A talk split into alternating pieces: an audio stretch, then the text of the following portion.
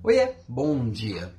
Quem lidera a equipe geralmente tem a agenda muito apertada, faz muita coisa, muitas coisas ao mesmo tempo, resolve problemas, desenvolve pessoas e precisa, além de tudo, se atualizar. E alguns pares, né? Algumas pessoas que trabalham direto sempre perguntam: Alan, eu vejo que você lê muito, você está sempre indicando coisas novas e trazendo referências interessantes. Que hora que você consegue ler?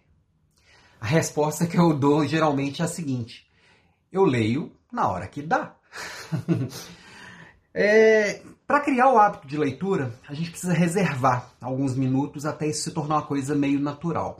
Depois de um tempo, você deu um tempinho, já é natural você puxar um livro, puxar alguma coisa, porque simplesmente a novidade te engole.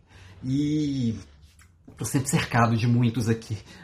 Isso aqui é coisa que eu estava usando para preparar para a aula de ontem, por exemplo. Tem muita coisa em volta e o livro, para mim, ele tem um papel gigantesco na preparação pelo seguinte: tem informação e conhecimento espalhado para todo lado. Na internet tem um monte de curso maravilhoso grátis, tem um monte de aula livre aí para você fazer, tem curso pago muito bom.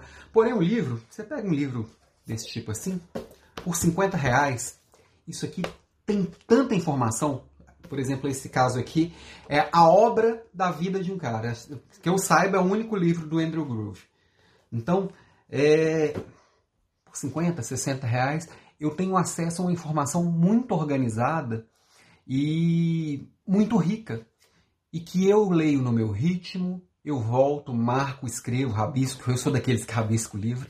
Então, eu acho que o livro, na formação de qualquer profissional, é um baita, uma baita de uma ferramenta. A leitura, para mim, para o Alan, é algo imprescindível para me formar como líder. Porque, sim, o campo de batalha ensina muito. O dia a dia com a minha equipe ensina muito. Mas quando eu pego essas ideias organizadas, isso facilita muito a minha vida. Então, minha provocação de hoje é: coloca a leitura na sua vida na hora que dá.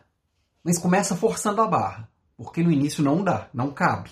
Você olha assim e fala assim, não tem espaço para respirar. Tem que forçar o caminho. Depois de um tempo, ela vem naturalmente, ela vai acomodando, ela vai ocupando o espaço. E a hora que você vê, os livros já estão em volta de você e você vai sentir sede de muito mais. Beijo e até amanhã.